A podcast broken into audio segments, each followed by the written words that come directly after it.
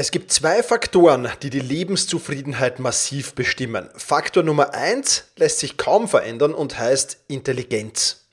Faktor Nummer zwei lässt sich verändern, wenn man weiß wie und heißt Selbstdisziplin. Und genau darum soll es heute gehen, um das Thema Disziplin, Willensstärke, Selbstdisziplin. Und damit hallo und herzlich willkommen in diesem Podcast. Mein Name ist Thomas Mangold und ich freue mich sehr, dass du mit dabei bist. Selbstdisziplin hat sehr, sehr massive Auswirkungen auf unser Leben. Viel, viel mehr Auswirkungen, als wir das glauben oder was viele Menschen das zumindest glauben. Und ähm, zwei großartige Dinge kann dir Selbstdisziplin bescheren. Zum einen gibt sie dir die Kraft weiterzumachen, wenn du ja, vielleicht so keine Lust mehr hast dazu. Also sie verhindert Aufschieberitis mit anderen Worten. Und zweitens lässt sie dich die Beherrschung bewahren. Beides natürlich sehr, sehr wichtige Dinge. Ich habe mir lange überlegt, wie will ich denn in diese Podcast-Folge starten? Und ich ähm, starte am besten einfach damit, indem ich dir eines der vielen Experimente zum Thema Selbstdisziplin, die es da draußen gibt, erzählen will. Ein zweites kommt dann noch im Laufe der Podcast-Folge.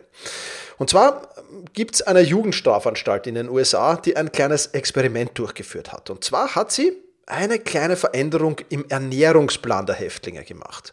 Und zwar hat sie zuckerhaltige Nahrung und raffinierte Kohlenhydrate aus dem Speiseplan verbannt und stattdessen Vollkornprodukte, Obst und Gemüse implementiert.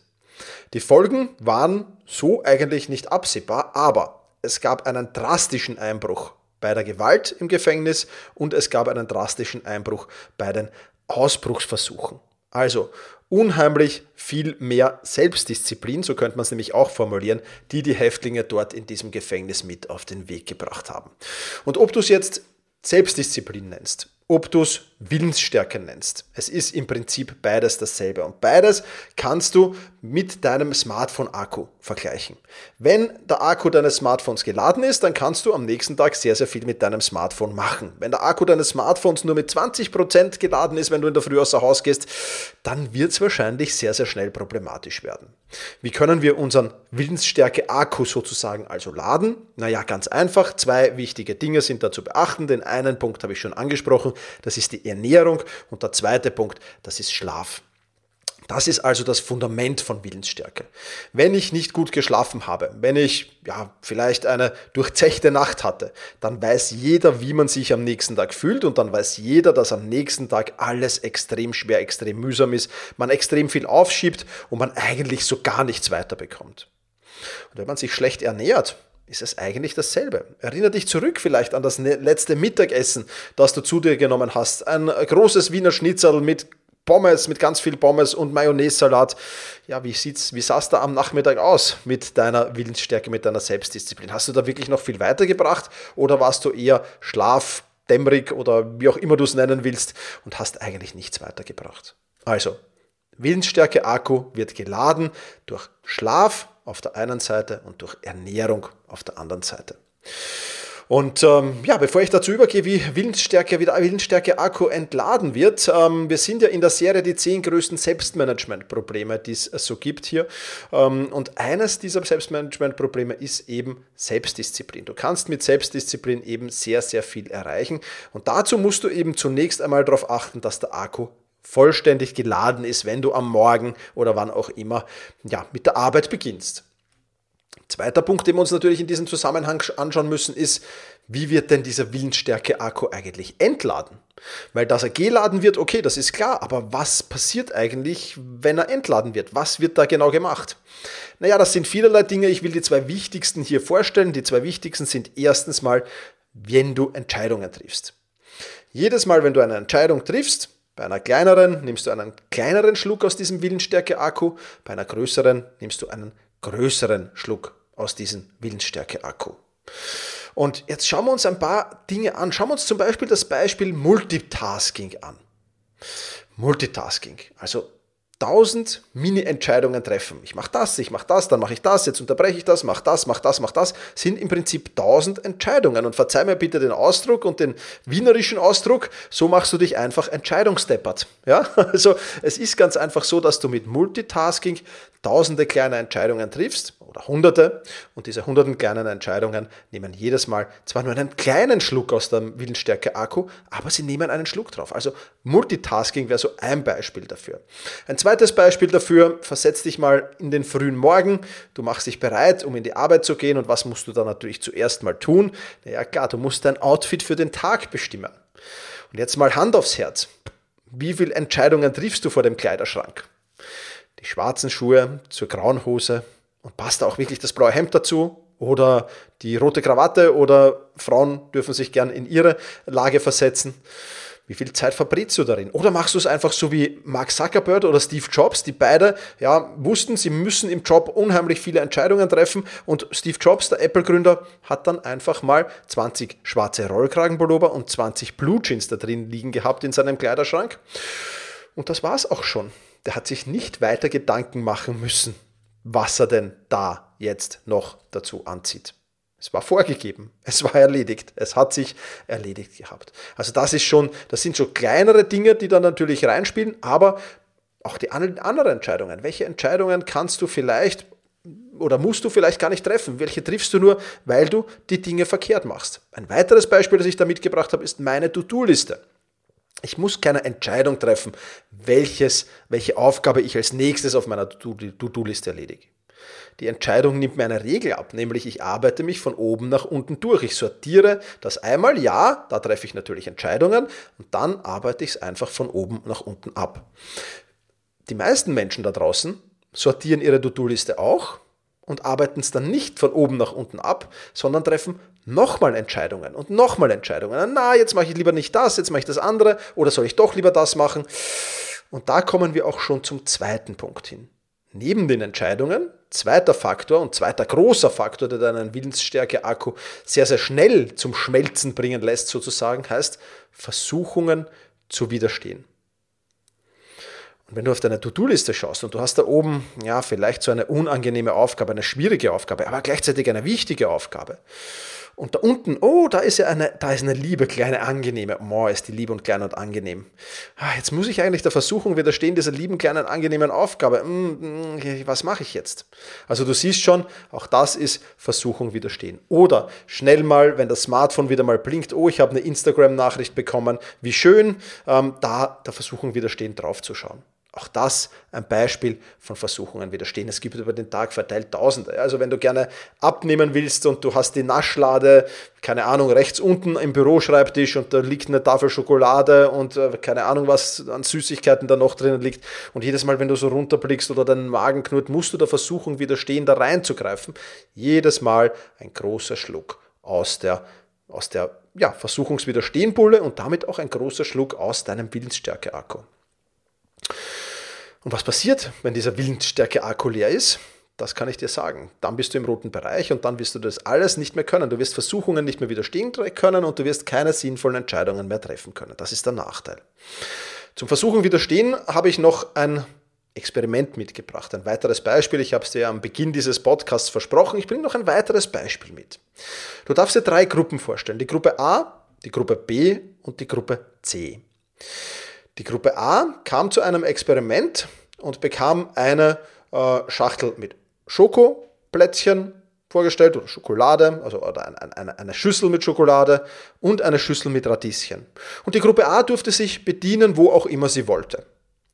Die Gruppe B bekam dasselbe vorgestellt. Ja, also auch die Gruppe B bekam die Schokolade und die Radieschen vor die Nase gestellt, aber ja, wie es so ist, ja, sie durfte eben nur die Radieschen essen, aber nicht die Schokolade.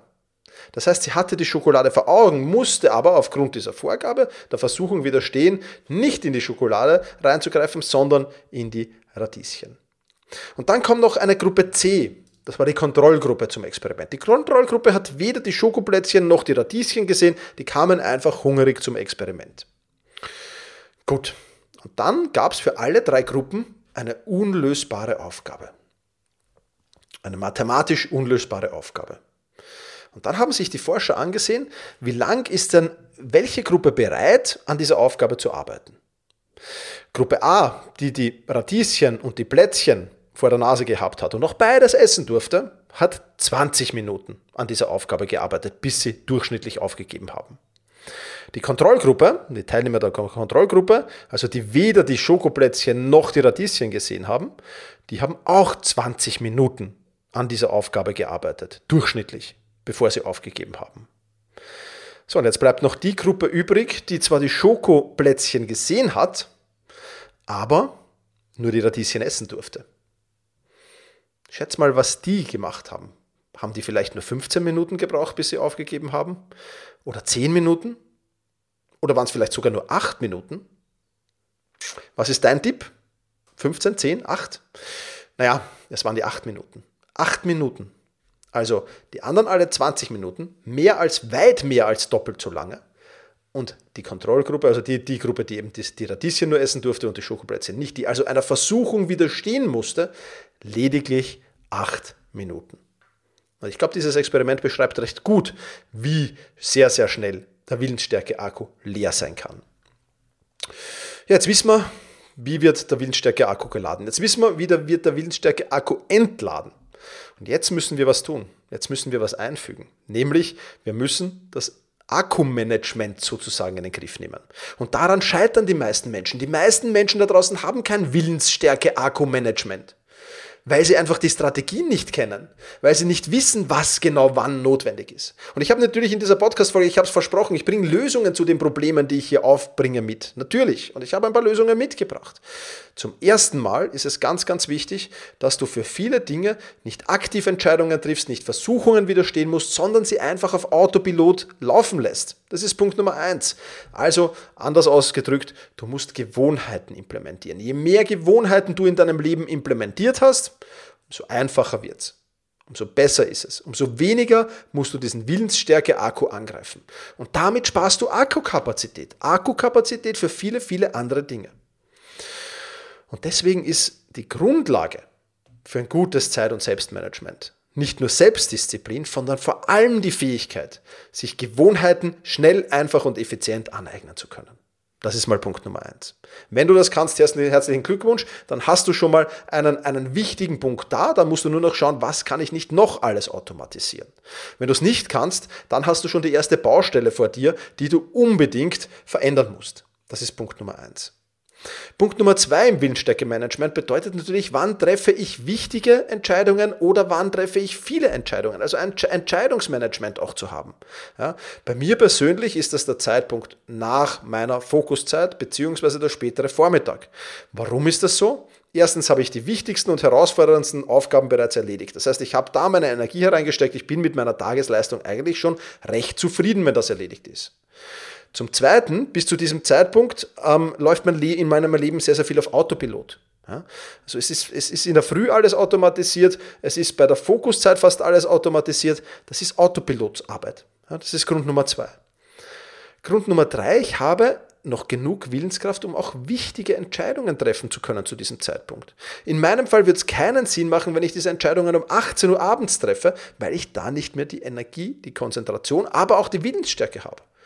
Und somit habe ich ein Willensstärke-Management, das es easy macht. Wirklich easy. Und wenn ich mal weiß, kann ja auch vorkommen, ich habe um, keine Ahnung, 18, 19 Uhr ein wichtiges Meeting, dann würde ich alles dafür tun, um vor diesem wichtigen Meeting kaum Entscheidungen treffen zu müssen. Alle Entscheidungen, die irgendwie anstehen, würde ich entweder schon am Tag davor oder am Tag danach treffen. Ich würde mich also wirklich mit meinen Entscheidungen zurückhalten. Ich würde schauen, dass ich nirgendwo Versuchungen widerstehen muss. Ja, auch so ein Beispiel, weil es mir gerade einfällt, äh, abseits vom Skript hier, auch so ein Beispiel, Versuchungen zu widerstehen, ist, warum schaffen es viele Menschen nicht, Sport zu machen? Und eine simple Sache ist, dass sie nach der Arbeit mal nach Hause fahren. Und dann sagen, ja, ich packe dann die Sporttasche und wenn ich die Sporttasche gepackt habe, dann gehe ich zum Sport. Aha. wenn dann aber der oder diejenige zu Hause ist, dann hat die Couch plötzlich magnetische Wirkung. Man denkt sich, ah, jetzt bin ich schon daheim, jetzt nochmal weggehen, uh, mühsam, uh, will ich nicht, mache ich morgen. Morgen ist dann dasselbe Kasperltheater wieder. Wenn ich aber meine Sporttasche schon in der Früh gepackt habe, Vortag gepackt habe und mitnehme in die Arbeit und von der Arbeit am Rückweg im, am Sportplatz, im Fitnessstudio, wo auch immer stehen bleibe, dann brauche ich dieser Versuchung nicht widerstehen, dass ich da vorbeifahre oder so, sondern dann ist es ganz easy. Ja, ich habe die Reibung erniedrigt. Auch dazu habe ich schon eine Podcast-Folge gemacht. Auch ein wichtiger Punkt. Also, jetzt haben wir mal Entscheidungsmanagement haben wir schon gut gemacht in dem Bildstärke-Management. Jetzt brauchen wir jetzt noch, wir brauchen Versuchungsmanagement oder besser gesagt Versuchungsvermeidungsmanagement. Also, wie räume ich alle Versuchungen aus dem Weg? Ja? Das sind oft Kleinigkeiten, wie zum Beispiel das Smartphone mit dem Bildschirm zur Schreibtischplatte abzulegen. Kein Ton, kein Vibrieren, kein Aufflackern, ich sehe nichts, alles gut. Und wenn ich es dann zur Hand nehme, dann, okay, dann sehe ich es. Ja, oder ich nehme gleich nicht stören oder Fokusmod oder irgendwas anderes. Das geht natürlich auch, klarerweise. Oder ich bin jemand, der auch sehr, sehr gerne ja, Dinge isst, die halt zu Hause sind. Ich gehe fast jeden Tag frisch einkaufen. Frisches Obst, frisches Gemüse, was ich halt so für den Tag brauche. Ja, manchmal ist es natürlich nicht so einfach möglich, weil es vieles nur in Großpackungen gibt. Aber nichtsdestotrotz, ich versuche das einzukaufen, was ich für den Tag brauche. Und somit habe ich gar nichts daheim, wo ich in Versuchung kommen könnte, ähm, dass ich jetzt in eine Naschlade zum Beispiel hineingreife. Und der Versuchung zu widerstehen, das ist schon schwer. Aber wenn nichts drin ist, widerstehe ich auch ganz leicht der Versuchung, in den nächsten Supermarkt zu gehen und mir dort was zu holen. Das ist mir wieder zu mühsam. Ja? Also auch das wichtig. Dann auch statt Radio zum Beispiel eine Playlist ohne Werbe- oder Nachrichtenunterbrechung zu hören. Ja? Viele Unterbrechungen bedeuten auch immer wieder viele Versuch, vielen Versuchungen zu widerstehen. Da kommt im Nachrichten, in den Nachrichten irgendwas, worüber man sich aufregt. Man muss der Versuchung widerstehen, sich aufzuregen. Dann äh, kommt vielleicht, keine Ahnung, eine Werbung, wo man sagt, okay, ähm, flieg mit uns in die Karibik, yippie und man muss der Versuchung widerstehen, gleich zu googeln, ah, welche Fluglinie ist das oder keine Ahnung, welcher, welcher Tourismusanbieter ist das und dergleichen mehr. Das sind oft Kleinigkeiten, aber diese Summe an Kleinigkeiten sind halt einfach oftmals enorm wichtig. Ja? Also Willensstärke-Management, ganz, ganz wichtiger Zeitpunkt. Äh, oder ganz, ganz wichtiger Faktor auf jeden Fall. Wenn du dich dann näher reindigern willst in die ganze Geschichte, dann ja, gibt es jetzt mal zwei Dinge. Du müsstest jetzt auf jeden Fall mal dein Entscheidungsmanagement und dein Willensversuchungsvermeidungsmanagement auf die Reihe bekommen. Du müsstest auf jeden Fall Gewohnheiten dir aneignen, um möglichst viel auf Autopilot zu haben. Das ist einfach die Lösung. Das ist die einfache Lösung des Problems. Wenn du Lust und Laune hast, machen wir das sehr, sehr gerne gemeinsam in der Selbstmanagement Rocks Masterclass. Das ist nämlich das Fundament, das wir da aufbauen. Die meisten, die da reinkommen, ja, bekommen einen, also alle, die reinkommen, bekommen einen individuellen Lehr Lehrplan. Und die meisten von denen, die diesen individuellen Lehrplan bekommen, bekommen zwei Kurse zum Beginn, weil die das Fundament sind. Erstens mal den Gewohnheiten Deep Dive, wo ich erkläre, wie man sich schnell, einfach und effizient Gewohnheiten aneignen kann. Und zweitens natürlich auch den Kurs Disziplin, Selbstdisziplin, Windstärke, wo noch viel, viel mehr Beispiele drin sind, wo noch viel, viel mehr Experimente drin sind, um einfach diesen Aha-Effekt zu erzeugen und um einfach die Wichtigkeit auf dieses Thema zu lenken. Und natürlich viele Strategien gibt es dort auch noch, wie ich im Laufe des Tages vieles davon einsparen kann. Wenn du Lust und Laune hast, komm zu uns dazu. Wir sind eine recht interessante Partie da drinnen. Ähm, viele, viele Menschen, die da äh, an ihrem Selbstmanagement arbeiten, das motiviert und das bringt natürlich dann auch schnell Ergebnisse. Das soll es für heute schon wieder gewesen sein. Wenn du jemanden kennst, wo du sagst, okay, der hat ein Problem mit seinem Selbstdisziplin, seiner Willensstärke, leite die Podcast-Folge sehr, sehr gern an die betreffende Person weiter. Ich sage wie immer, vielen, vielen lieben Dank fürs Zuhören. Mach's gut und genieß den Tag. Ciao, ciao.